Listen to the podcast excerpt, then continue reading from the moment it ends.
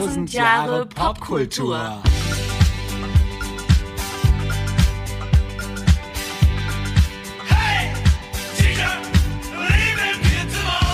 Ja, Servus, Grüezi und Hallo miteinander. Hier sind wir wieder beim zweiten Teil von 1000 Jahre. Bonjour, Popkultur. Schön. Ganz schnell schalten. Sehr, sehr gut geschaltet. Wir sind im zweiten Teil der Monumente Ja. und ähm, wir hätten da noch so ein paar. So ein paar Sachen hätten wir Ne? noch. Ein paar hätten wir noch, ne? Ja. Ähm, ich würde mal einfach den Anfang machen. Bitte. Ne? Und ein Monument, was ich habe, ist definitiv ein Monument. Ähm, und zwar noch mehr, als ich bei der Recherche erst vorher dachte. Äh, es haben sich da doch noch ein paar Türen aufgetan, die mir vorher gar nicht so klar waren. Mhm.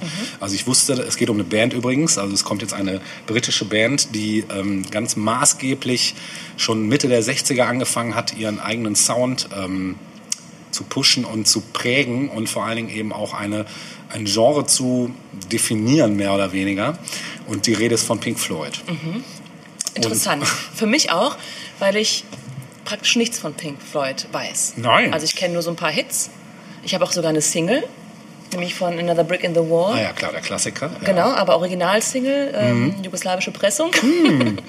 ja. Könnte Geld wert sein. Mhm. Meinst du? Aber noch mehr Emotionen und Erinnerungen, die man nicht so einfach verkauft. Aber da hast du, glaube ich, das richtige Türchen eingetreten, Ja. weil über, den, über das Stück bin ich tatsächlich auch an Pink Floyd Ja. geraten, weil das habe ich mal in, ja. wahrscheinlich, ja. Ich bin sehr gespannt, ähm, was ich heute so alles dazu lernen Ja, wo du es gerade erwähnst, sollte ich vielleicht das kurz mal vorweg noch. Es ist jetzt wieder sehr persönlich, aber egal. Also ich habe diesen Song das erste Mal wirklich im Fernsehen gesehen bei Ilja Richters Disco, ja? falls du dich Mhm. noch an die Natürlich. Sendung erinnerst. Lichtausbrot an. Genau, wo diese Band auf der Bühne stand, in ganz komischer Montur, so ein bisschen, äh, gut, Ku Klux Klan kannte ich damals nicht, aber sah teilweise ein bisschen so aus. Ja. Die hatten also Kapuzen teilweise über und es war auch dieser Kinderchor dabei und es war ein sehr stranges Setting irgendwie. Es passte überhaupt nicht in die ansonsten sehr happy Atmosphäre dieser Sendung und das hat mich als Kind total fasziniert. Irgendwie hat es mich auch ein bisschen gegruselt, aber ich fand den Song einfach großartig und das war mein Zugang zu der Band.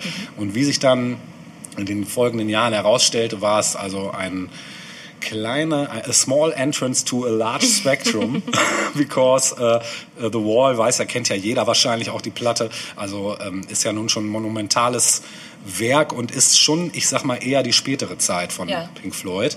Oder sagen wir mal so, der Zenit eigentlich von Pink Floyd, kann man auch sagen. Äh, gegründet haben die sich nämlich bereits 1965.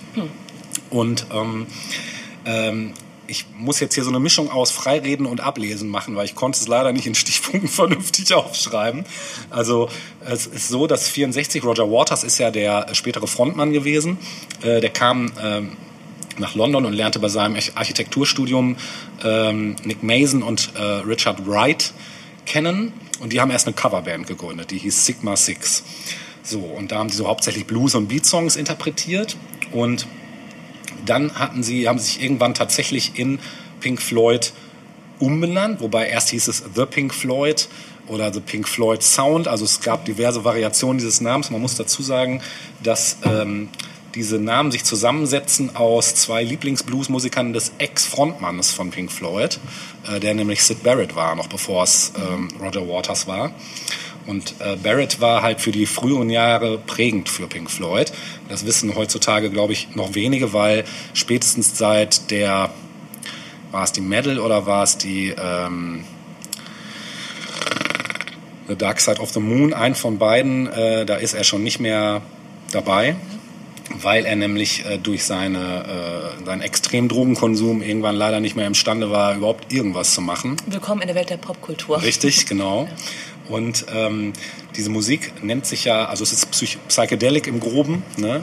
Ähm, Psychedelic heute hat es noch den Beigeschmack Art Rock oder Post Rock oder sonst irgendwelche Geschichten. Also diese Sachen sind alle daraus entstanden. Ähm, das erste Album von Pink Floyd äh, hieß äh, 66 The Piper at the Gates of Dawn. War relativ experimentell. Mm, Übrigens eine Sache, die Pink Floyd also bis in die 80er noch mitgenommen haben und danach wurde es dann doch sehr songlastig. Also da war das Experimentelle nicht unbedingt mehr so im Vordergrund.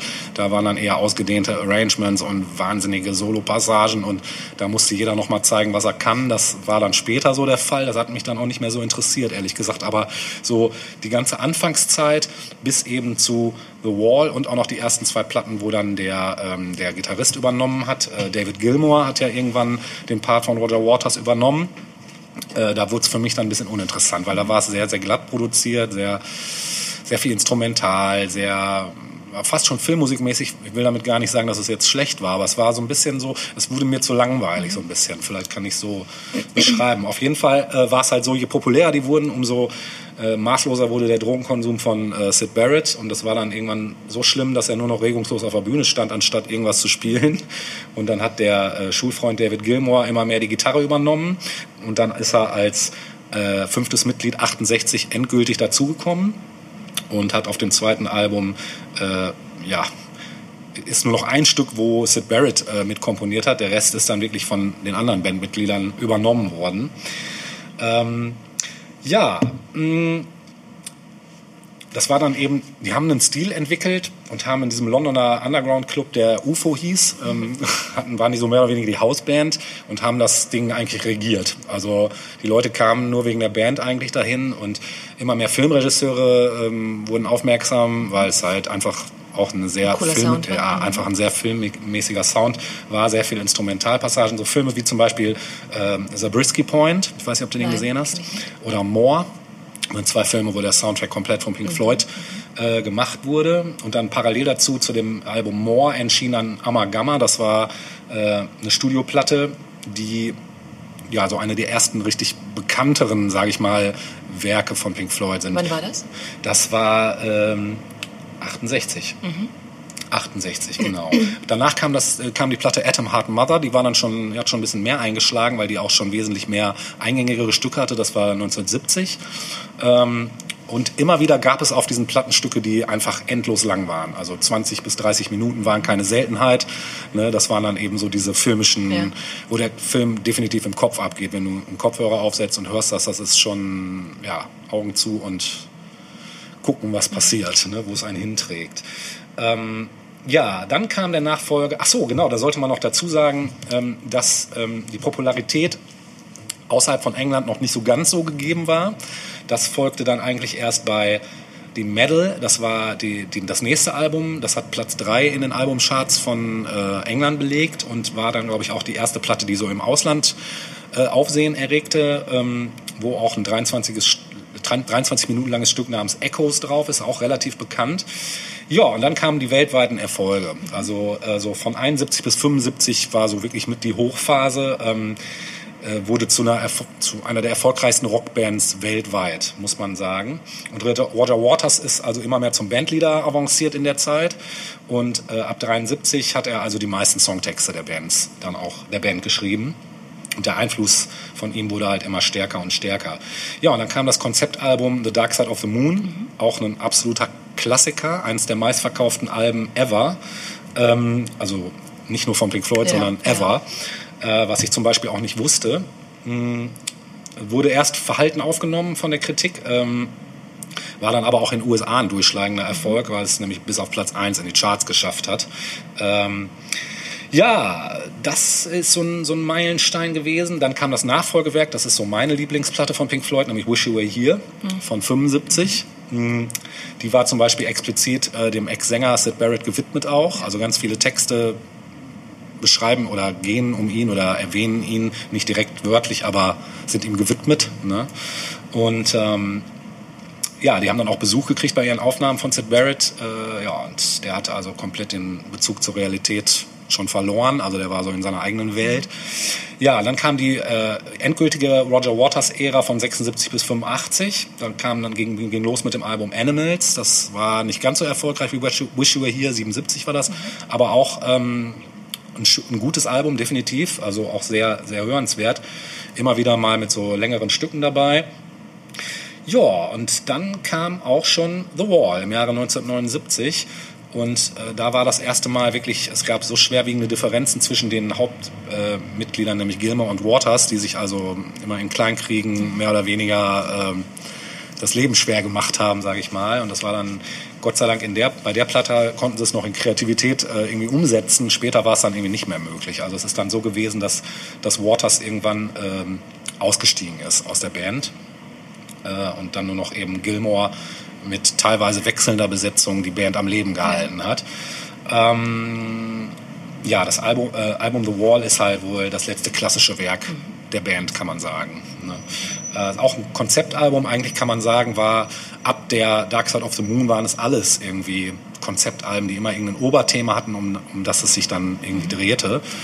Ähm, ja, und man muss dazu sagen, dass Pink Floyd eine der Bands waren, oder auch, ja, doch eine der Bands waren, die ganz klar so ihren völlig eigenen Stil etabliert haben. Also es, ich wüsste bis heute, ja doch heute gibt es natürlich schon Bands, die in die Fußstapfen versuchen zu treten, aber es gibt so in der Zeit speziell, wo wo die Band entstanden ist und wo sie äh, berühmt wurde, kaum Vergleich. Also du hast vielleicht so, ich sag mal, Ende der 60er hast du so ein paar Entwicklungen gehabt, wie in den Hippie-Kreisen halt, ne, so Sachen, oder eben auch in Deutschland die Krautrock-Geschichte, ganz klar, ganz viel Reminiszenzen auf Pink Floyd. Äh, aber du hast trotzdem es gibt keine Band, wo ich sagen würde, konkurrieren das, könnte. Nee, null. Mhm. Ne? Äh, Gerade dadurch, als Gilmore dazu kam, der halt auch ein extremer Virtuose an der Gitarre ist, hat sich das Ganze eben nochmal sehr verfestigt und es war relativ schnell klar, dass die eben nicht nur jetzt ausgedehnte, äh, was weiß ich, Drogenorgien mit wir machen mal Sound-Sessions, äh, sondern das war ganz klar sehr, sehr durch, durchgekomponiert. Mhm. Ne? Und auch sehr, sehr kritische Themen. The Wall ist ja äh, vom, ich weiß nicht, du kennst den Inhalt? Weißt du, worum es geht? Nein. Also bei The Wall geht es ja, äh, es gibt auch einen Film dazu, der das auch ich, ja. sehr empfehlenswert mit Bob Geldof in der Hauptrolle. Es geht um diesen, diesen Rockmusiker namens Pink, der äh, entfremdet ist so oder immer mehr entfremdet wird von Familie und Gesellschaft und sich dann mehr oder weniger in sich selbst zurückzieht. Dargestellt eben durch diese Mauer, die er um sich baut, die dann bildlich bei den Shows auch tatsächlich eben gebaut wurde zwischen Band und Publikum. Also am Anfang spielen die noch mit dem Publikum und dann wird immer mehr Stein auf Stein, bis die Band halt irgendwann nicht mehr zu sehen ist und nur noch irgendwelche Projektionen auf der Mauer ablaufen. Also es muss Wahnsinn, diese Originalshows, die haben nur viermal aufgeführt übrigens, ne, in Los Angeles, in New York, London und in Dortmund, lustigerweise. äh, da wurde das in der Urfassung aufgeführt und es gab dann, habe ich ja schon mal erzählt in unserer einen Folge, da gab es in Berlin, als die Mauer gefallen ja, ist, ja, genau. diese Reaufführung mit ganz vielen Gastmusikern, unter anderem Cindy Lauper, Brian Adams, was weiß ich, wer da noch, Scorpions und alles ganz komische Zusammenstellungen auch, äh, wo sie das nochmal aufgeführt haben. Aber auch hauptsächlich eben Roger Waters, das heißt, der Rest der Band war, glaube ich, gar nicht mehr original. Also David Gilmour war da auf jeden Fall nicht dabei. Äh, überhaupt ist es auch für die heute noch schwer, sich in einem Raum gleichzeitig aufzuhalten. Die haben also tatsächlich, ich glaube, Roger Waters ist da auch nicht so ganz einfach im Umgang, man sagt ihm das so nach. Ähm, auf jeden Fall, das nur mal so zusammengefasst. Ähm, ich möchte noch mal kurz eine Zwischenfrage stellen. Ja. Und zwar als Nicht-Kennerin der Band. Ja. Ähm, wie gesagt, ich kenne so ein paar Stücke halt nur. Mhm. Und mir schien es immer, dass ähm, Another Brick in the Wall, das Stück,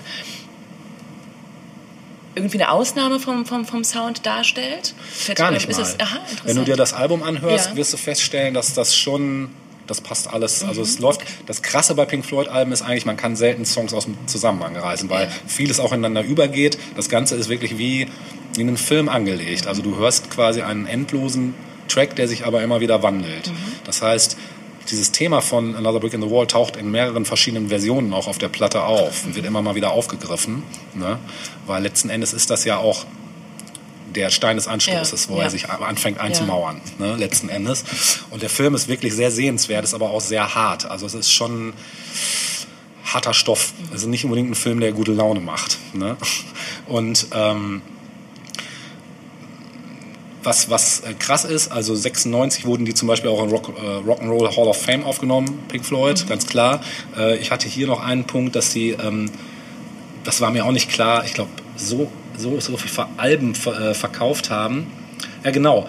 Ähm, dieses, gerade speziell das Dark Side of the Moon ähm, ist halt, äh, hat bis heute einen unübertroffenen Rekord äh, in äh, amerikanischen Billboard-Charts, in Top 200 Alben ever, ne, liegt das mit drin. Ähm, was aber wohl unter anderem auch zustande kam, weil diese Platte äh, durch die außergewöhnliche Klangqualität eine Referenzplatte für extrem gute HiFi-Anlagen ist. Das heißt, wenn ein minimaler Kratzer auf dieser Platte ist, dann sind die Puristen und kaufen sich gleich die nächste. Ja, ja. Und das hat gleich dann nochmal die Verkäufe doppelt angekurbelt. Ne? Naja, ähm, das erstmal so an, an Infos zur Band. Hm, Ich würde jetzt gerne was spielen, Ja. aber da mir das natürlich wieder schwer fiel, Darf ich wieder losen? darfst du wieder losen, genau. So, diesmal Dann live zieh doch mal. Publikum. Die Nummer 1. Guck mal an, das ist ja jetzt interessant. Äh, Ich habe nämlich äh, eine einzige Coverversion äh, unter diese drei äh, Stücke, die ich ausgewählt und du hast sie gezogen. die Coverversion. Äh, und zwar ist es ein Stück von, eigentlich von der Dark Side of the Moon, namens Brain Damage, was im Original schon cool ist. Ich fand die Coverversion fast noch ein bisschen geiler. Gecovert wird das Ganze von The Flaming Lips, featuring Henry Rollins. Viel Spaß damit.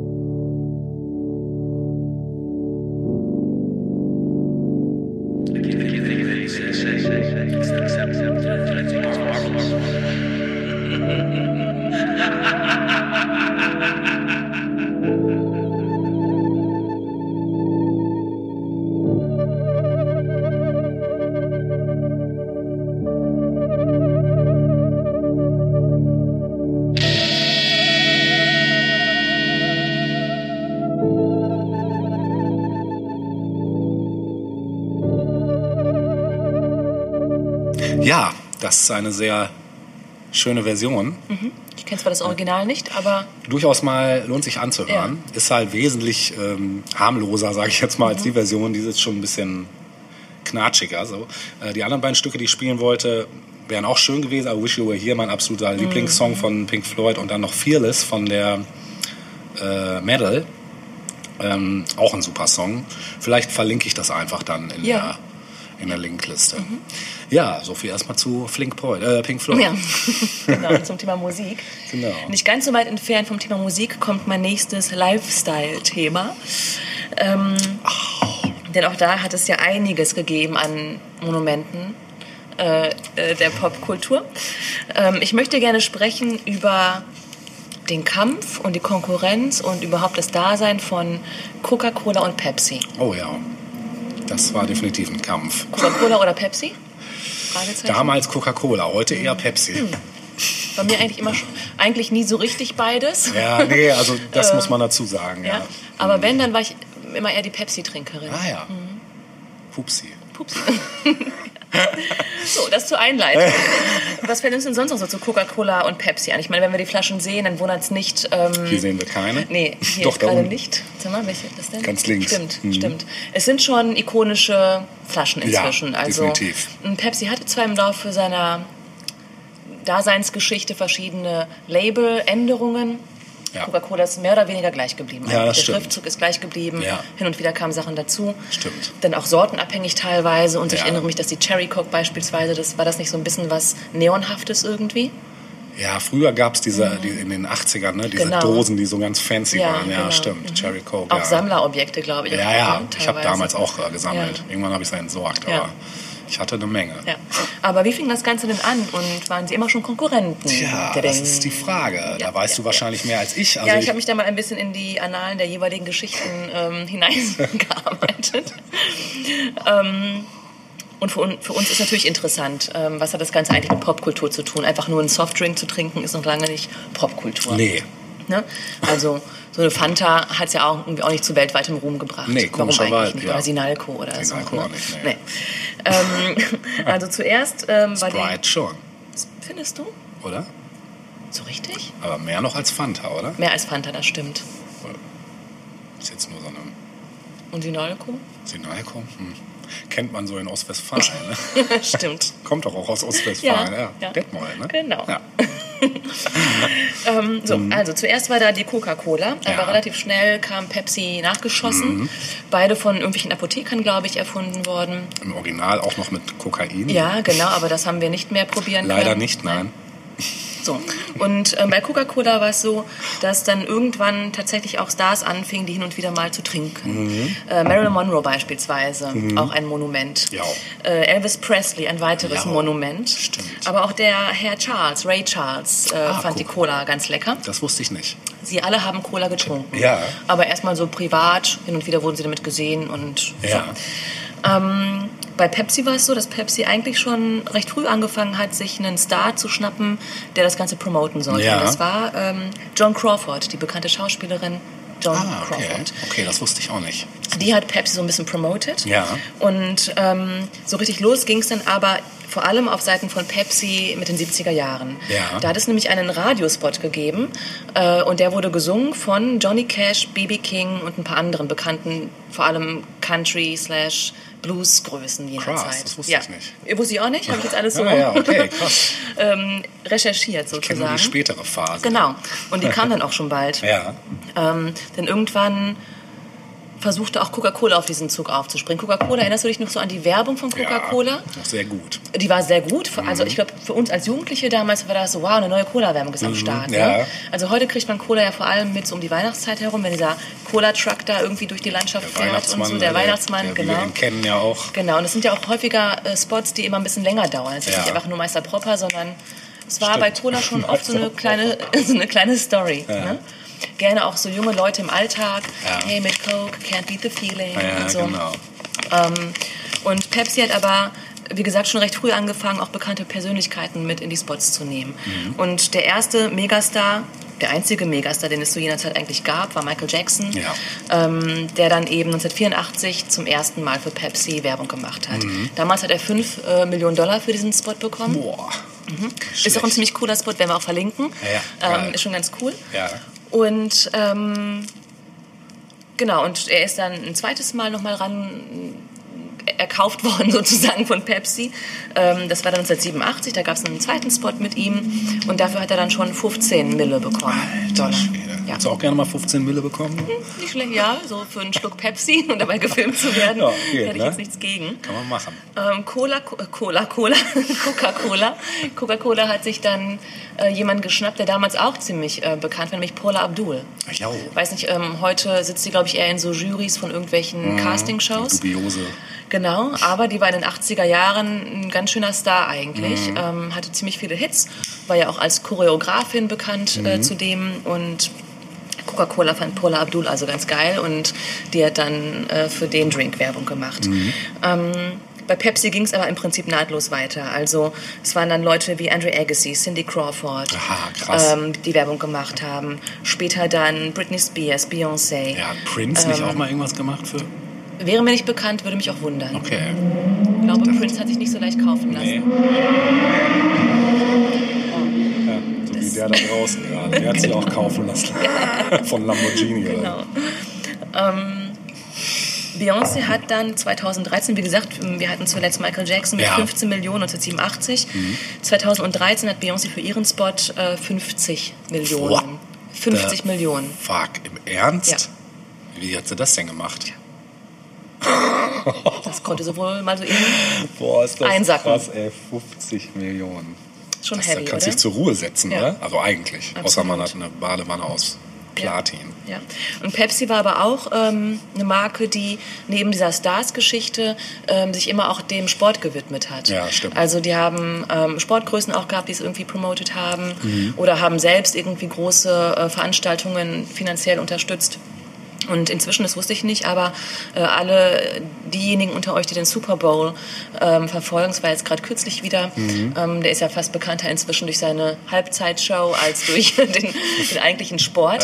Ja, äh, und diese Halbzeitshow wird von Pepsi gesponsert. Ah ja, kannst ja Also- ungefähr mal rechnen, was da so über den Tacho geht. So an Genau, und es ist auch wieder diese Kombination aus Sport und Musik. Ja. Also die haben Mhm. sich das irgendwie beibehalten, während, ähm, wie gesagt, Coca-Cola irgendwie, also sie hatten zwar auch ähm, ihre musikalischen Sachen, vor allem auch Hits, also Pepsi hatte jetzt nicht wirklich eingängige Pepsi-Songs. Mhm. Nee, kann ich mich auch nicht dran erinnern. Ne? Aber Coca-Cola mit äh, First Time, First Ja, Love von ja, Robin Beck beispielsweise, das war ein großer Hit.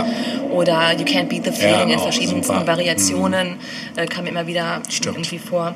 Und was allerdings beide hatten, ähm, das haben wir auch schon in der, glaube in der ersten oder zweiten Episode erwähnt, die berühmt-berüchtigten Knibbelbilder. Ja, genau. Da hat uns ein äh, aufmerksamer Zuhörer dann nochmal berichtigt, Mhm. ähm, dass nämlich beide Marken Knibbelbilder hatten. Zuerst Mhm. gab es sie von Coca-Cola und relativ schnell danach hat Pepsi nachgelegt. Mussten sie wahrscheinlich. Mussten sie vermutlich, genau. Ja. Ich glaube, ähm, jetzt in der Recherche habe ich noch rausbekommen, ich glaube, es war in Deutschland jetzt nicht so bekannt, aber in den USA gab es die sogenannte Pepsi Challenge. Oder sagt ihr das was? Nee. Dass Leute, ich glaube, es gab es hier mit anderen Geschichten ähm, in der deutschen Werbung. Aber dort wurde quasi den Leuten eine Coke vorgesetzt und eine Pepsi und sie sollten halt blind kosten, was ja Ah, nun die. Pepsi. Ah ja, doch, das äh, kann ich mich, glaube ich, noch Ja? dran erinnern. Vielleicht ja, lief das auch hier. Ich habe noch mal ein ja, bisschen geguckt, aber Ich meine, ich meine unter. dass es sowas gab. Hm. Stimmt, aber es ist auch lange, lange her. Aber ich, doch, jetzt wo du das sagst, Mhm. kommt mir irgendwie bekannt vor. Ja, genau. Und ich finde einfach, ähm, mir fällt kein anderes Getränk ein, das sich so durch die Popkultur gezogen hat Nee. wie Coca-Cola und Pepsi. Definitiv. Oder? Ich meine, guck, nimm allein den Weihnachtsmann, der rote, der ist, wäre ohne Coca-Cola Ja, nicht genau. so, wie er Ja. ist. Ja. Ne? Ist so. Und ansonsten, also selbst alkoholische Getränke würden mir jetzt keine in den Sinn kommen, die Nee. sich so lange gehalten hätten Nee. und so einen großen Einfluss gehabt hätten. Ja, stimmt. Woran liegt das? Das ist eine gute Frage. Gutes Marketing? Ich weiß es nicht, Vermutlich. wahrscheinlich. Immer ne? auf den Zug der Zeit Immer aufspringen. immense Summen locker machen Ja, auch. Ne? auch das, Hinterher genau. jedes Mal. Ich meine, wenn du das Ja. hörst, da. Und letztlich auch mh, einigermaßen treu bleiben, was so das Grundkonzept Ja. und das, die Grundmessage betrifft, die Ja. das jeweilige Getränk verkörpern wollte. Ja. Ich meine, gerade bei Coca-Cola, also ähm, es hat, glaube ich, auch, ähm, es hat, glaube ich, schon verschiedene Flaschenformen gegeben. Ja, Äh, aber so grundsätzlich, wenn man an Coca-Cola-Flaschen denkt, dann hat man da Urform, ne? die Urform vor Augen. Ne? definitiv. Oder auch Gläser hat es dann ja auch gegeben. Ja, stimmt. Ne? So Bis heute, so genau. Mhm. Ja. Stimmt. Irgendwann kam doch die Flasche auch wieder so zurück, wie sie damals auch, war. ne? Ja. Hat Fanta dann ja auch nachgemacht. Die haben auch die alten Stimmt, braunen geriffelten genau, Flaschen stimmt, plötzlich. genau. Gibt's auch wieder. Kannst ja, wieder ich kaufen. weiß, ja. Genau. Das ist auch für mich die Fanta. Also, Ist es auch, ja, das stimmt. also wenn ich, die schmeckt auch nur aus der Pulle. das ist wirklich so. Ja. Mhm. Ich bilde mir ein, dass die dann auch gleich besser schmeckt, wenn ich aus so einer Flasche trinke. Aber das ist natürlich Suggestion wahrscheinlich. Aber ja, Ähm, ich habe jetzt nichts passendes Musikalisches, aber ich hätte natürlich ein paar musikalische. ja, dann lass doch mal springen. Ja, ich muss mal gerade gucken. Ja, Guck trink mal mal. einen Schluck Kaffee. Worauf habe ich denn Bock? Soll ich dir mal Jahrzehnte nennen und du entscheidest? Ja, Das eine wäre von 1984, ja, das andere wäre von 1975 ja. ähm, und das dritte wäre ein Major-Minor-Thema, wie wir es jetzt schon häufiger Oh. hatten, äh, im Original von 1978. Da wir das noch gar nicht hatten, Sollen wir das mal mit ich ja reinbringen? ein großer Freund von. Komm, dann machen ja. wir das. Ich finde, ähm, was hatten wir denn beim letzten Mal? Das war schon, ach ja, Every Breath You Take, Every Breath You ich, Take ne? hatten wir, genau. Oder? Wir hatten, glaube ich, hatten wir nicht sogar zwei letztes Mal. Kann gut sein. Ich weiß es gerade nicht mehr aus dem Kopf. Aber auf jeden Fall, Every Breath You Take war natürlich ein Ja. Knaller. Ne? Also die jetzige Version gehört, glaube ich, zu einer meiner liebsten Mhm. Versionen, weil sie das Original, das schon gut genug ist. Ähm, aber ich finde diese Version in meiner fast noch besser. Okay. Nämlich äh, Heart of Glass von Blondie. Geil, super. Ja, sehr viel Spaß damit. Bitteschön.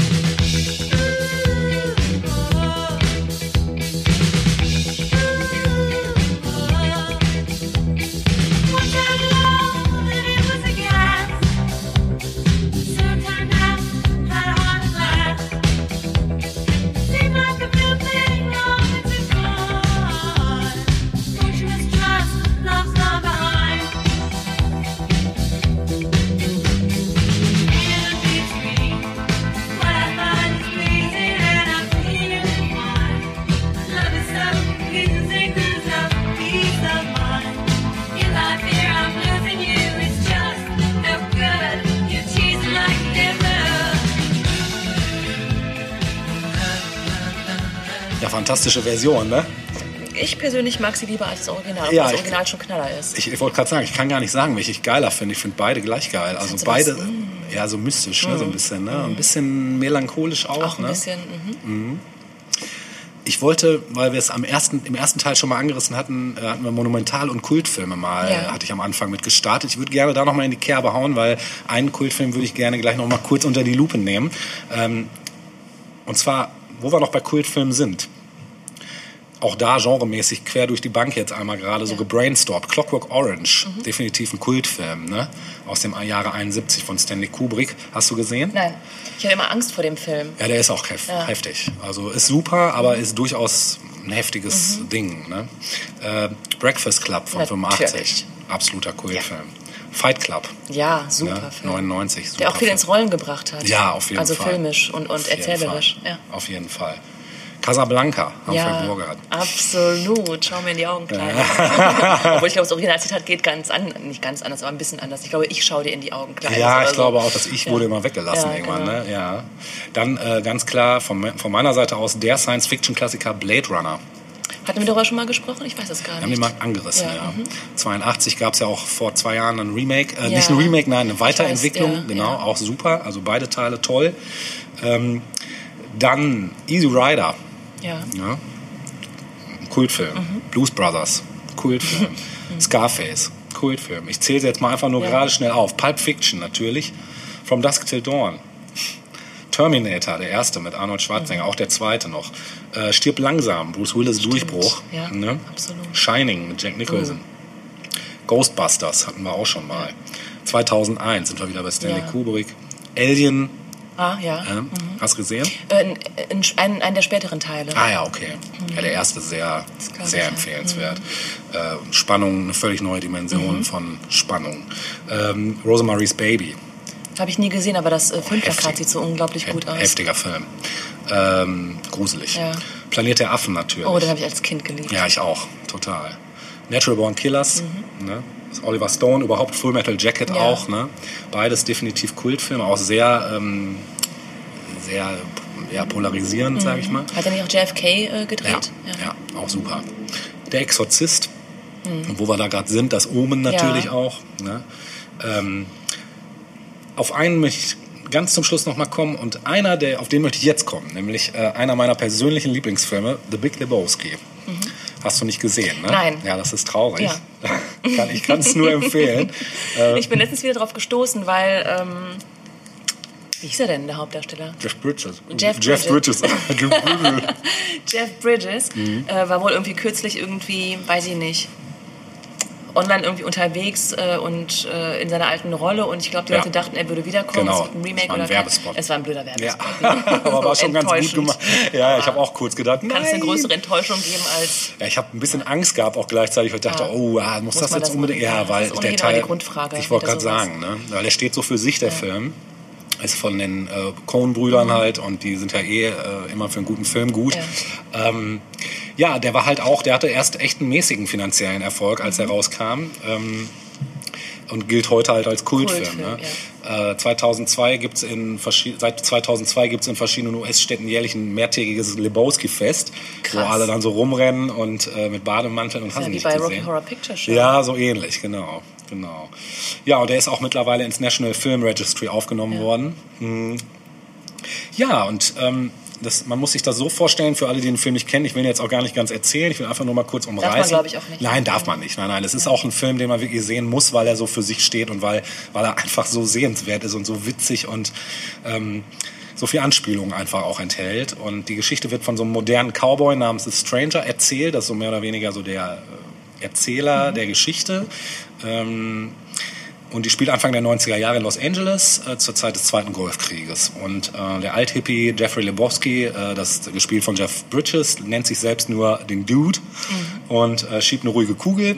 So ähm, entspannt sich zwischen regelmäßigen Bowlingrunden mit seinen Freunden Walter Sobczak und Donny Kerabatzos äh, mit den Anhören von Wahlgesängen, dem Trinken von White Russians und dem Rauchen von Joints. Ähm, und äh, das beschauliche Leben ändert sich in dem Moment, wo ein paar Schlägertypen in seine Wohnung eindringen, weil sie ihn für den gleichnamigen stadtbekannten Millionär Jeffrey Lebowski halten, der er aber nicht ist. Und ähm, dessen Frau, also die von dem Millionär, soll einem gewissen Jackie Treehorn angeblich Geld schulden. Und damit hat man eigentlich so die Grundstory schon mal umrissen. Mhm. So, und die äh, schüchtern den dann ein, äh, tauchen den Kopf über mit seinem Kopf ins Klo und äh, pinkeln auf seinen Lieblingsteppich. So, und da ist natürlich der Dude ziemlich auf Hass, auch wenn er das eigentlich gar nicht sein kann, so gechillt wie er ist. Aber er hat halt echt schlechte Laune und äh, spricht dann im Haus des Millionärs vor, äh, um Schadenersatz für seinen Teppich zu, zu verlangen. Ja. Und der Millionär, ähm, der im Rollstuhl sitzt übrigens, äh, hält den Dude halt für einen faulen Penner, was er vielleicht auch ist, keine Ahnung, äh, und der sich eine Arbeit suchen sollte und ähm, ist halt nicht bereit, den Teppich zu ersetzen. Und über irgendwie irgendwelche Ecken schafft es aber der Dude dann irgendwie irgendeine Art von Teppich da doch noch rauszuschmuggeln aus diesem Haus. So, und das Ganze, äh, diese Sachen überstürzen sich irgendwann. Die Handlung wird ein bisschen ähm, wir, aber man kann dem Ganzen folgen. Ich möchte aber doch jetzt gar nicht weiter ins Detail gehen, aber es ist halt einfach so, diese erstmal die schauspielerische Leistung der Protagonisten ist einfach großartig. Also ähm, John Goodman spielt zum mhm, Beispiel ja. seinen besten Freund und John Goodman ist einfach auch großartig ja. und ähm, hier, ähm, wie heißt er? Ah, jetzt komme ich nicht drauf, das ärgert mich. Äh, Schreib ihn doch. Steve Buscemi natürlich. spielt den anderen Freund, den wortkargen. Donny, der eigentlich die ganze Zeit immer nur Lack kriegt von seinen Freunden und immer irgendwie bedröppelt aus der Wäsche guckt. Und das Ganze ist einfach, lebt so von den Charakteren, die sich teilweise unglaubliche Dialoge liefern und so in, diese, in, diesem, ähm, in diesem Feld zwischen Bowlingbahn, äh, White Russians saufen in der Badewanne und Joints rauchen. Ähm, passiert diese absurde Geschichte halt, die halt wirklich so passiert. Und der Dude ist so irgendwie so mittendrin und er taumelt da so mehr oder weniger durch. Und ähm, ja, das ist eigentlich schon, wie gesagt, so die Hauptgeschichte. Ich will auch nicht viel vorwegnehmen. Es bleibt alles spannend, auch bis zum Schluss. Also es, der Schluss ist auch nochmal grandios.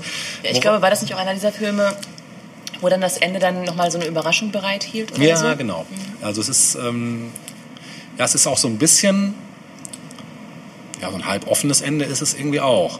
Und man kriegt von diesem Stranger, der diese Geschichte erzählt, immer mehr so den Eindruck, dass er so quasi wie sowas wie eine personifizierte Form von Gott ist, die die Geschichte erzählt. Ne? Es wird auch offen gelassen alles, aber es gibt so ganz viele Anknüpfpunkte, ne, die man so hat. Und ähm, ja, mh, was ich, äh, den Bogen, den ich spannen wollte, ist ein ganz anderer. Ich wollte nämlich noch mal zu dem fantastischen Soundtrack auch kommen, ja. den der Film hat, der fast nur also aus älteren Songs der 70er besteht, äh, sehr, sehr gute Auswahl Schön. auch, mhm. und möchte zu einem Musiker kommen, der ein Monument hm. der Pop- und Rockgeschichte ja. darstellt. Ja. Vielleicht hast du schon eine Idee. Na, ich hätte ja auch noch einen hier, der auch in den 70ern recht umtriebig war. Nicht nur in den 70ern, aber ja. vielleicht ist es ja sogar Vielleicht ist es gleiche. ja der gleiche. Ähm, lebt noch auf jeden An, Fall. Nee, Deiner nicht? nicht nein. Meiner lebt noch. Ich hm, weiß gar nicht, wie alt er mittlerweile ist. Er muss steinalt sein. Ich rede von niemand Geringerem als von Bob Dylan. Oh, ja, doch, der lebt noch. Der lebt noch. Gerade doch auch erst vor zwei Jahren den Nobelpreis für Literatur bekommen. So ist es, ja. genau. Das ist gut, dass du das schon sagst. Da wollte ich eigentlich auch noch drauf kommen, aber das ist gut, weil letzten Endes ähm, ist halt Bob Dylan auch ähm, ja, einfach ein Ausnahmemusiker, mhm. ohne den wahrscheinlich vieles der heutigen Rock-Pop-Geschichte, so wie es ja. ist, nicht existieren würde. Das muss man einfach ganz klar mhm. sagen. Denn ähm, ja, er hat halt erstens verschiedenste Stile, jetzt sagen wir mal Folk natürlich ganz klar, Country und Blues ganz viel drin gehabt, hat aber dann auch Sachen aus dem Great American Songbook äh, zitiert, äh, Rockmusik dann später auch gemacht und in seinen, ähm, in seinen Texten gibt es sehr viele Referenzen ähm, zu ganz vielen Gestalten der amerikanischen, europäischen Musik- und Literaturgeschichte. Yeah.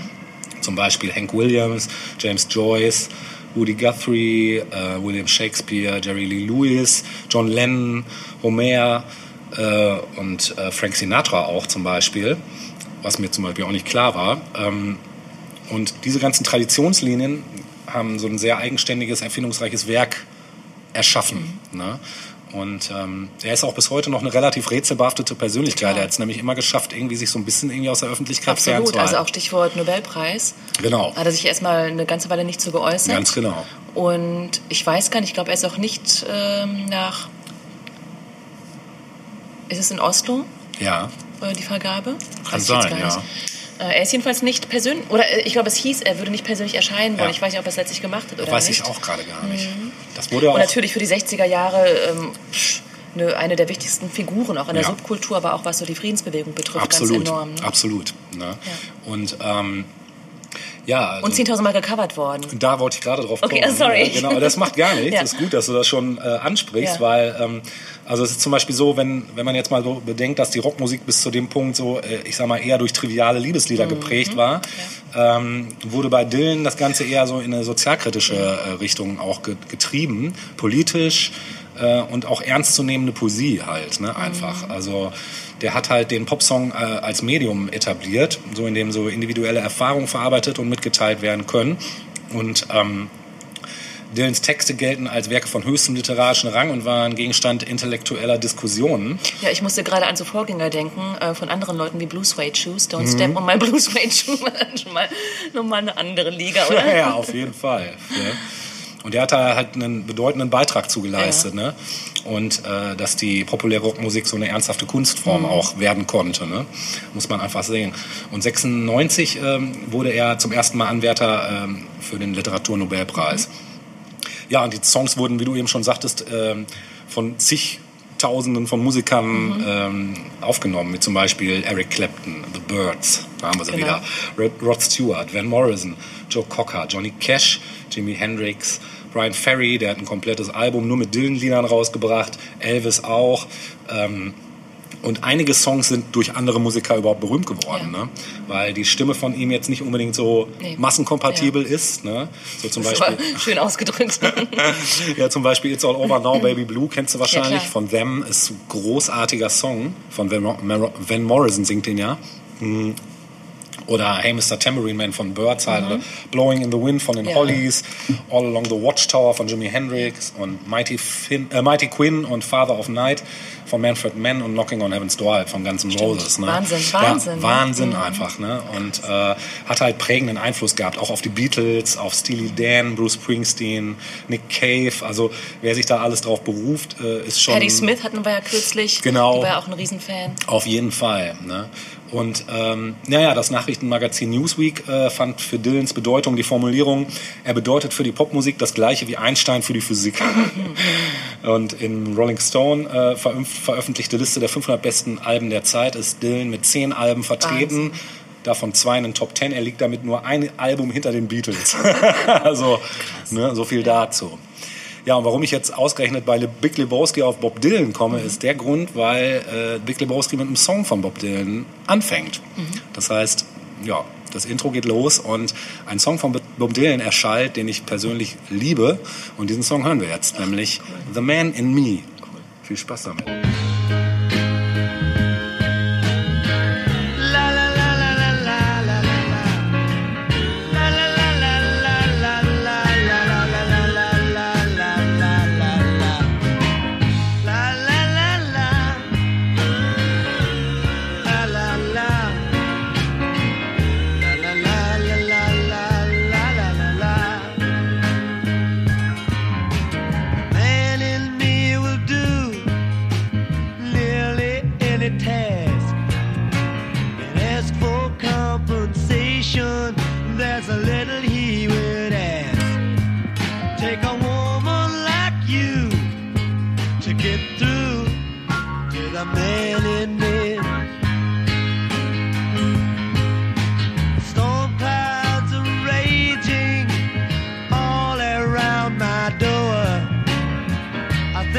Myself, I might not take it anymore.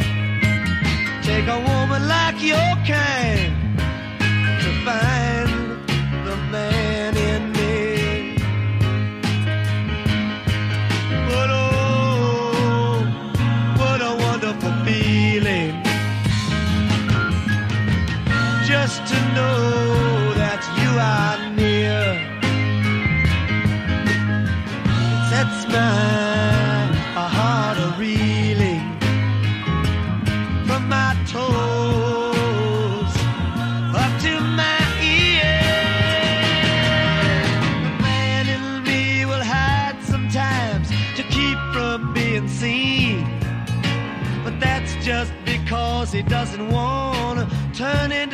惜。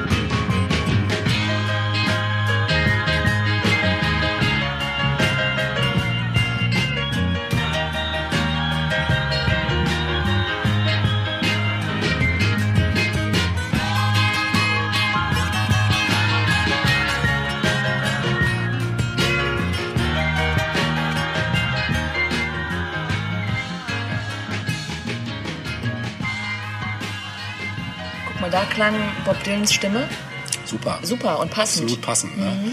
Also ich finde auch, das ist sehr songabhängig bei ihm auch. Ne? Also gerade bei diesen, ich sag mal, so die Folk-Sachen sowieso, Ja. da passt das eigentlich immer. Und wenn so Band dabei ist, ist es ja abhängig vom restlichen Kontext, weil ich habe irgendwann mal was Aktuelleres, ja aktueller, also die, die späteren Rocksachen, die er gemacht Mhm. hat, da waren jetzt auch so Sachen dabei, da dachte ich, okay, ja, Vielleicht ist es auch stimmungsabhängig. Ja, Manchmal hat er Bock vielleicht. auf knatschig. Genau. Und dann macht er das so. ist Das man könnte ich mir bei ihm knatschig, vorstellen, ja. ja. genau. So, ähm, wir kommen jetzt zu einem Thema, wo ich ein bisschen gezögert habe. Ja, das äh, habe ich mitbekommen. Ja, das war ein Struggle, ein, Struggle. innerer. Daily Ähm, Struggles. Denn wir wollen natürlich möglichst viele Kategorien abdecken, wenn es um Monumente der Popkultur geht. Mhm. Und schwierig finde ich immer das Thema Literatur. Ähm, weil es eben nicht immer was zum Thema Popkultur hergibt. Wir haben ja schon mal das Hauptthema ähm, Cook the Books gehabt. Ja. Und da kam das ja auch schon mal so irgendwie zum Tragen. Und ähm, ich kam aber auf etwas und da ähm, müsste man jetzt so einen kleinen Schlenker vielleicht machen. Ja. Ja. Ähm, wir haben ja schon, weiß gar nicht, ob in der jetzigen oder in der vorherigen Folge ähm, oder im jetzigen oder im vorherigen Teil, ähm, so Leute wie Bob Dylan, nicht Bob Dylan, ähm, Marlon Brando beispielsweise angesprochen. Und äh, Marlon Brando hatte mh, in seiner frühen Karriere Filme, die ihm zum Durchbruch verholfen haben, wie unter anderem ähm, Endstation Sehnsucht beispielsweise. Vielleicht Ja. sagt ihr das noch Ja, was. klar. Und Mhm. ähm, so gab es einige Filme zu, zu jener Zeit, die aber auf Theaterstücken basierten. Ja. Und das soll mein Thema sein, liebe Leute. Ich möchte eine Lanze brechen, denn ähm, ganz häufig höre ich von Leuten, wenn ich sage, hier, lies doch mal das Stück oder so, nein, das erinnert mich an Schule oder ne, ganz schnell erinnert es immer Leute an Schule und an schreckliche Momente mit Deutschlehrern Scheiße, und wenn so. man sagt, das erinnert mich an Schule und Ja, hat gleich so eine negative... So ist es dann eben Ja. leider manchmal, wenn man das dann so aufgezwungen bekommt. Ja. Aber äh, alle, die mal Englischunterricht hatten, und das dürften in Deutschland doch die meisten sein, und die zudem noch ähm, gute Lehrer hatten oder Lehrerinnen, sind vielleicht auch mal auf das Grundthema Amer- American Dream gestoßen. Und ähm, wenn das behandelt wurde, wurde eben ganz häufig auch große Dramatiker jener Zeit besprochen. Also ich rede vor allem von der ersten Hälfte des 20. Jahrhunderts, ähm, von US-amerikanischen Dramaturgen im Grunde genommen, von, von, von Theaterstückschreibern, ich weiß gar nicht, im Playwrights halt im, Ja. im Englischen. Ah, okay. Mhm. Und ähm, wie gesagt, die wiederum haben häufig die Vorlage gegeben für Filme, die dann eben verfilmt wurden und zu Klassikern geworden sind. Mhm. Also beispielsweise eben wie gerade schon genannt ähm, äh, Endstation Sehnsucht mit Marlon Brando oder aber Die Katze auf dem heißen Gelichtdach Mhm. Oh ja. mit Paul Newman und Liz Taylor in den Ja. Hauptrollen. Oder ähm, Wer hätte Angst vor Virginia Woolf ist auch so ein Beispiel, auch mit Liz Taylor und. Richard Burton meine ich. Und so hat es einige gegeben, einige recht bekannte, wie die eben genannten, aber auch unbekanntere Sachen. Und ich möchte, wie gesagt, gerne eine Lanze brechen für diese, für diese Form der Literatur, nämlich das Theaterstück. Ähm, man muss nicht unbedingt ins Theater gehen, um diese Stücke lesen zu müssen im Vorfeld. Ich finde, es reicht auch, sie als, als eigenes Genre sozusagen zu lesen, anstatt eines guten Romans beispielsweise. Ja. Und ähm, ich, ja, maßgebend für, für, diese, für diese Zeit war es eben, dass plötzlich auch nach Amerika so ähm, der Realismus schwappte. Ja. Also den hat es zwar schon in anderen, in Russland beispielsweise auch schon gegeben, zu jener auch vorher schon, auch im, ähm, im 19. Jahrhundert, aber erst so Anfang des 20. Jahrhunderts kam das Ganze nach Amerika, ähm, dass eben Theaterschreiber plötzlich diesen Realismus für sich entdeckt haben. Das heißt also Themen des Alltags zu nehmen und sie aufzuarbeiten ähm, in, ihren, in ihren Theaterstücken. So, und ähm, es gab dann einen grandiosen Typen namens Eugene O'Neill, der hat ein ganz tolles Stück geschrieben, nämlich A Long Day's Journey into the Night oder Into Night.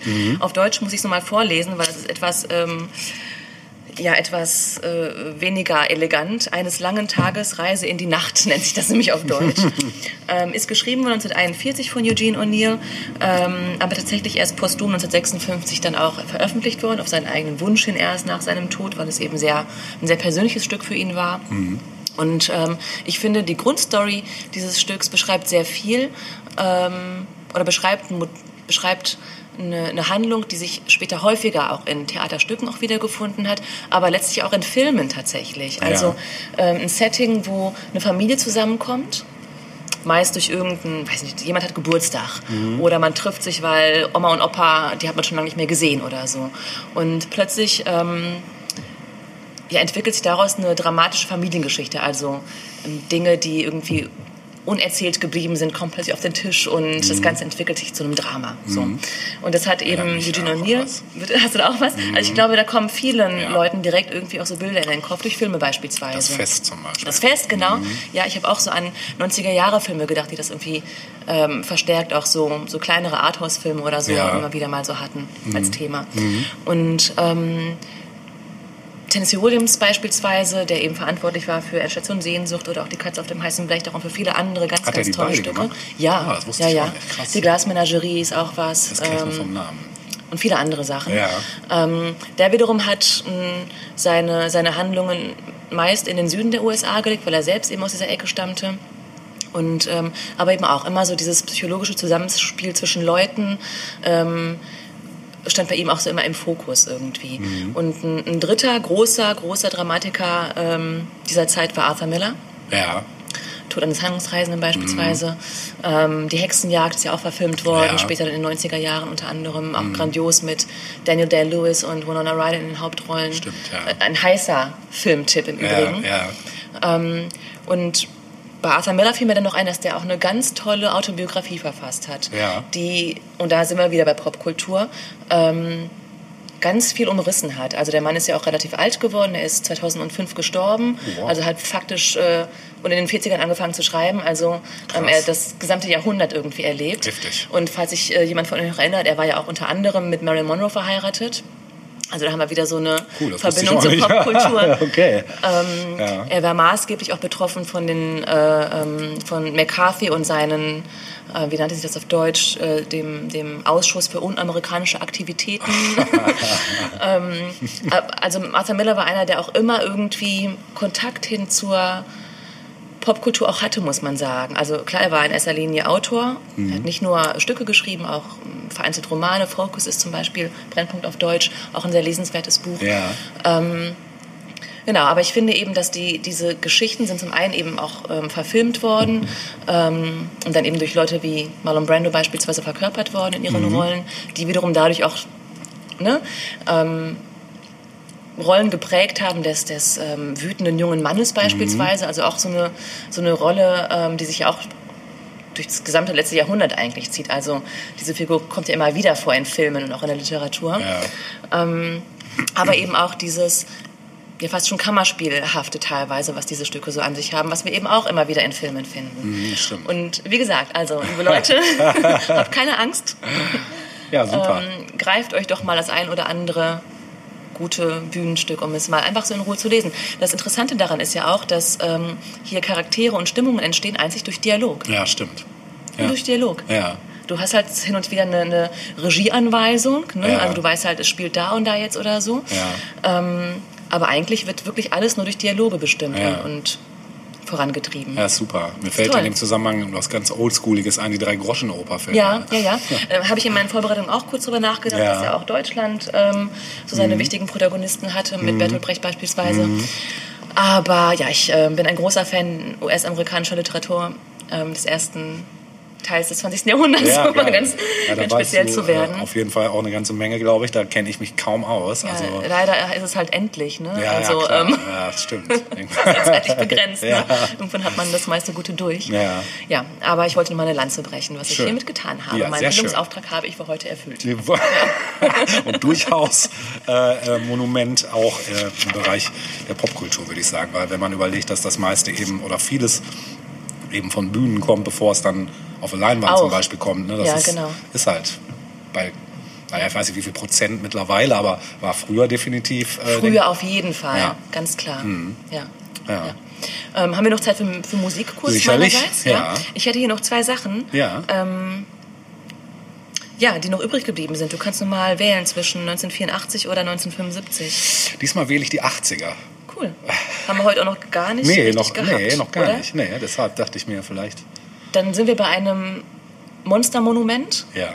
der Popkultur, nämlich bei Prince, Oh ja. mit einem seiner besten Songs, meiner Meinung nach, When Doves Cry, Oh, super. 1984. Super. Da braucht man nicht viel zu sagen. Nee. Viel Spaß damit.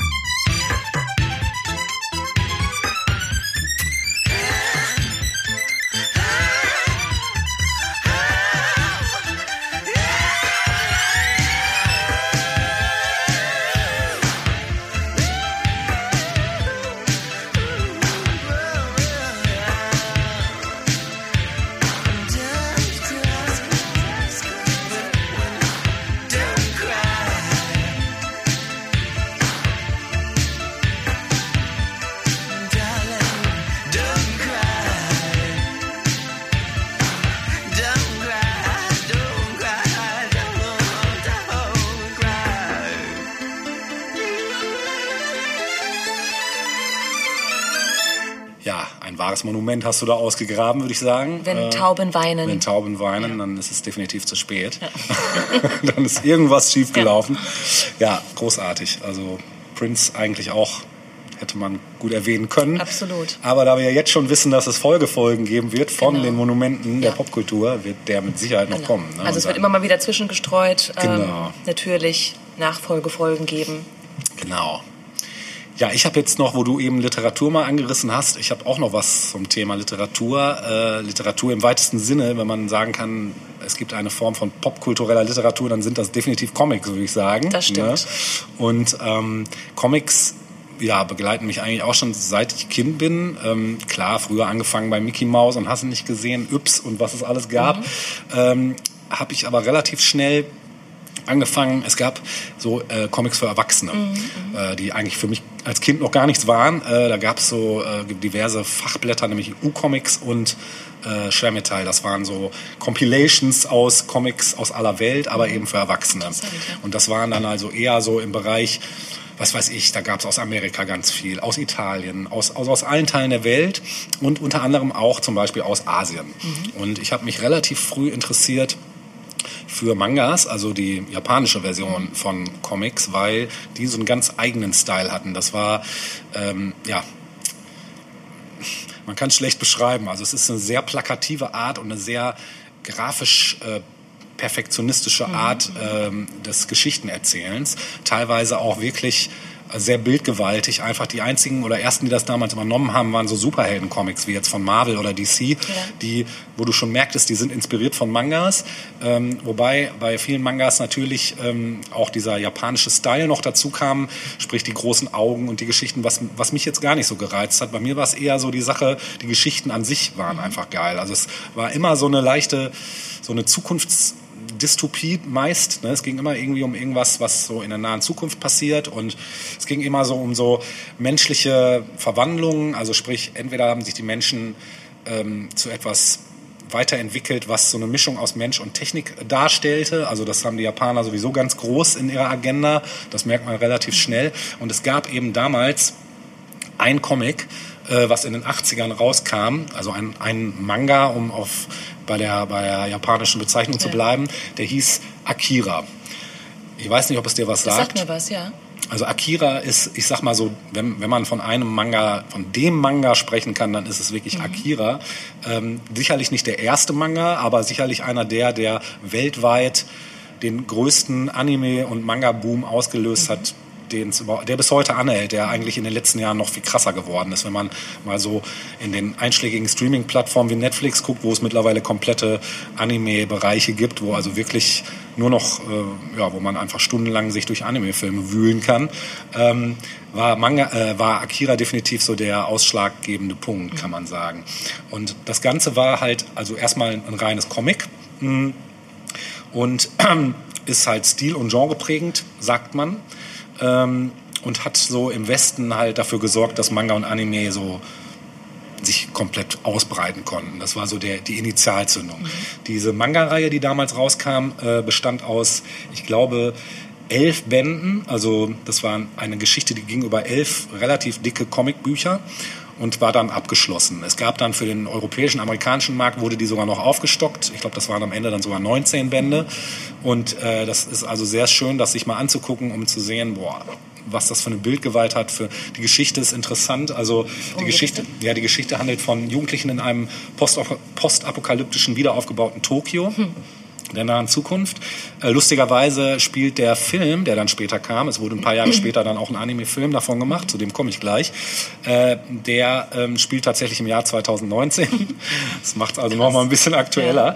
Ja, und diese Jugendlichen leben in Motorradbanden, die gibt es übrigens tatsächlich in äh, Tokio. Ähm, die haben auch einen Namen, ich komme gerade Ja, nicht drauf. was, ja. ja. Ähm, und ähm, das geht so lange gut, also die rivalisieren und das geht so lange gut, bis einer von diesen äh, Mitgliedern äh, übernatürliche Fähigkeiten erwirbt und zwar dadurch, weil er mit äh, einem Mensch zusammenprallt, der aus einem militärischen Forschungsprojekt äh, über die Straße läuft und er rauscht mit seinem Rad da rein. Und ab dem Moment verändert sich seine komplette körperliche ähm, Konstitution. Also er kriegt irgendwann mit, dass er durch seine Gedanken oder durch, wenn er Wutausbrüche hat, dass das Auswirkungen auf die unmittelbare Umwelt hat. Und das ist äh, super geil dargestellt in den Mangas schon, aber der Film, der dann später kam, hat das Ganze nochmal Getoppt. getoppt, ja. Also ähm, ganz kurz nochmal, also Grundstory 82 wird Tokio durch eine atomare Explosion zerstört, die den Dritten Weltkrieg auslöst. Und im Jahr 2019 ist die Stadt komplett als Neo-Tokio auf einer künstlichen Insel wieder aufgebaut.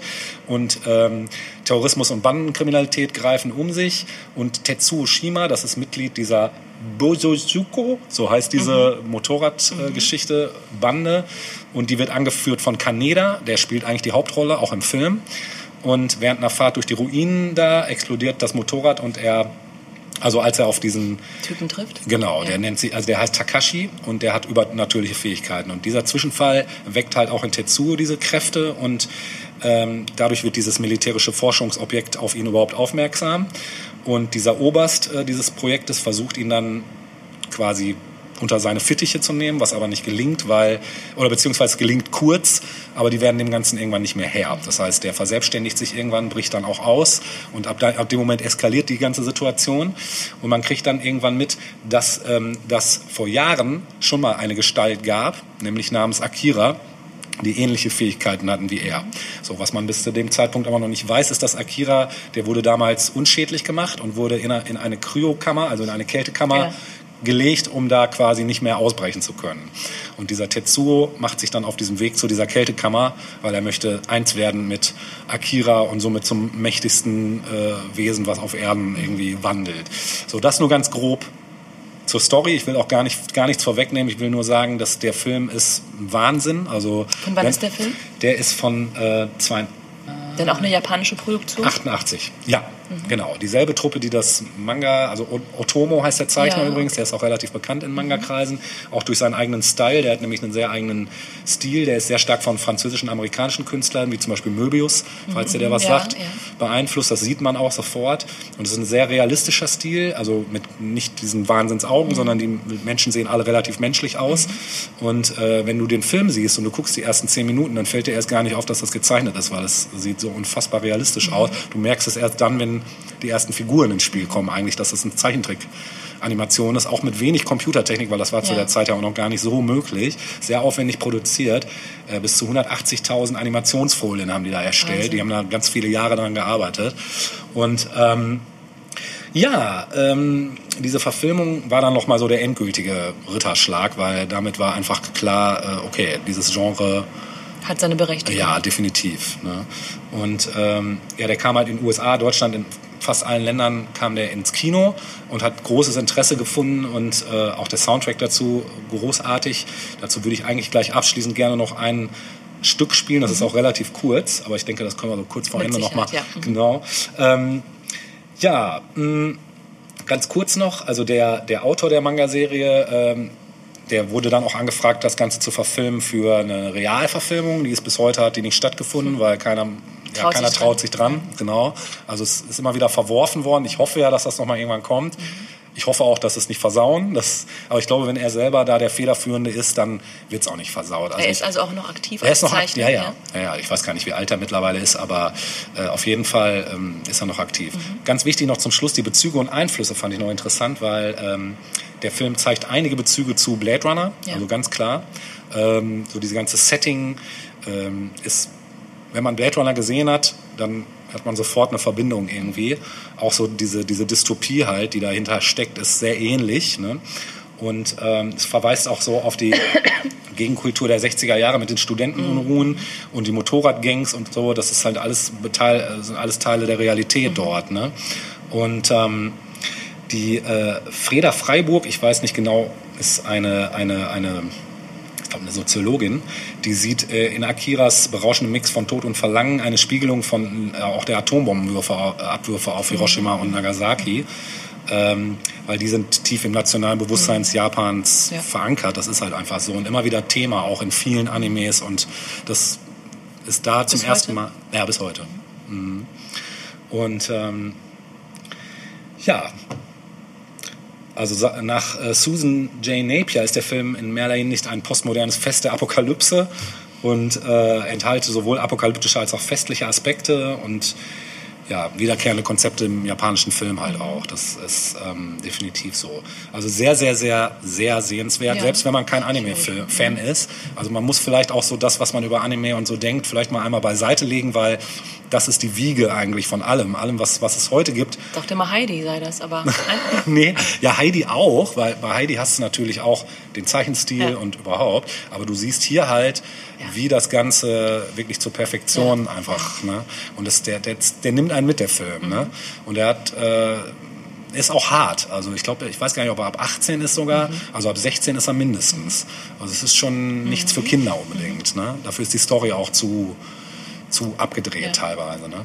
Ja, und ich möchte gerne aus dem Soundtrack, der nämlich auch so eine Melange ist aus traditionell japanischem Sound, trifft auf Ah, da ist so viel drin. Da würde ich gerne das Intro spielen, nämlich Kanedas Theme. Also das ist der Hauptprotagonist des Films, Kaneda, ähm, von der Motorradgang, Ja. der dann nachher den Kampf gegen diesen Tetsuo auch führen muss, weil es ja sein ex-bester Freund ist, der dann plötzlich zu so einem Überwesen mutiert. Und äh, das Theme würde ich gerne euch noch zum Besten geben.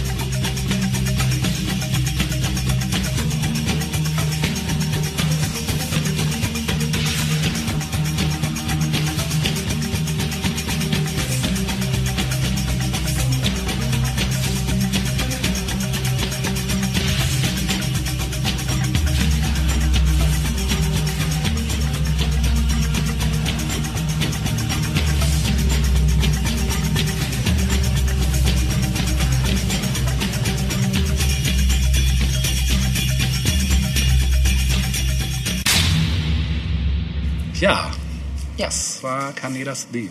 Damit Schön, dass du das Genre auch noch mit ähm, aufgegriffen hast. Ja, fand ich wichtig irgendwie, Mhm. das zu erwähnen mal. sehr gut. Weil gerade jetzt in den letzten Jahren gibt es einfach einen totalen Siegeszug Ja. von Anime-Serien. Das ist Wahnsinn, was Ja. da so aus dem Boden geschossen kam die letzten Jahre. Das ist einfach unüberschaubar mittlerweile einfach. Gibt es bestimmt auch viel Schrott, aber glaube ich auch viel Gutes. Also Mhm. Wie heißt, wie heißt denn, wie heißt denn diese Szene? Pokémon? Nee. ja, diese Szene, wo sich Leute verkleiden. Ach, äh, äh, Cosplay, Cosplay, ja, genau. das ist zum Mhm. Beispiel auch so eine ganz auch so in eine ganze Welt für Welt, sich ne? auf Ja, jeden ne? Fall. Ja. Ja. Spielen natürlich auch Spiele dann noch eine Rolle. Ne? Dann gibt es zusätzlich zu den Animes ja oft auch Spiele. Es gab hierzu auch ein Spiel, habe ich Mhm. nie gespielt, aber ähm, das greift natürlich dann alles ineinander. Ne? Cool. So, Ja, wir sind so. am Ende angelangt. Da sind wir, genau. wieder. Das dicke Ende ist noch nicht vorbei. Nee, also, der, der dünne Anfang, aber genau. Wie gesagt, es gibt tatsächlich ja so viele Monumente und mit Sicherheit habt ihr auch schon einiges erwartet und es ist heute nicht dran seid gekommen. enttäuscht worden, genau. Ja, unter Umständen kommt es dann eben irgendwann nochmal. Genau, schreibt uns gerne auch, äh, schreibt überhaupt mal, aber schreibt uns gerne auch, äh, wenn euch, Gab wenn es euch nicht mal was von der gefehlt Post hat. so einen Slogan? Ähm, Schreibt mal schreibt wieder. mal wieder. Ja, genau, schreibt doch mal einfach auch, wieder. Ruft doch mal an. Oder kommentier doch mal wieder. Kommentier doch mal wieder, genau. genau. Like doch mal. Ja, like doch. Ähm, Ja. Ja, ach, ich glaube, uns fällt da schon genug ein, was auch den Ja. ähm, Geschmack vieler Leute treffen könnte. Das glaube ich auch. Und wenn nicht, dann lernt man eben Neues kennen, wie ich Genau. jetzt mit Akira beispielsweise. ja, zum Beispiel. Ja. Oder ich mit den Theaterquerverweisen. Genau. Genau. Schön. Haben wir alle was gelernt. Wir wünschen euch jetzt erstmal äh, den Segen der Nacht oder wann auch immer ihr es hört, auch den Segen des Tages äh, und sagen Amen. Amen, geht hin in Frieden. ja, also bis dann. Bis denn. Tschüss. Tschüss.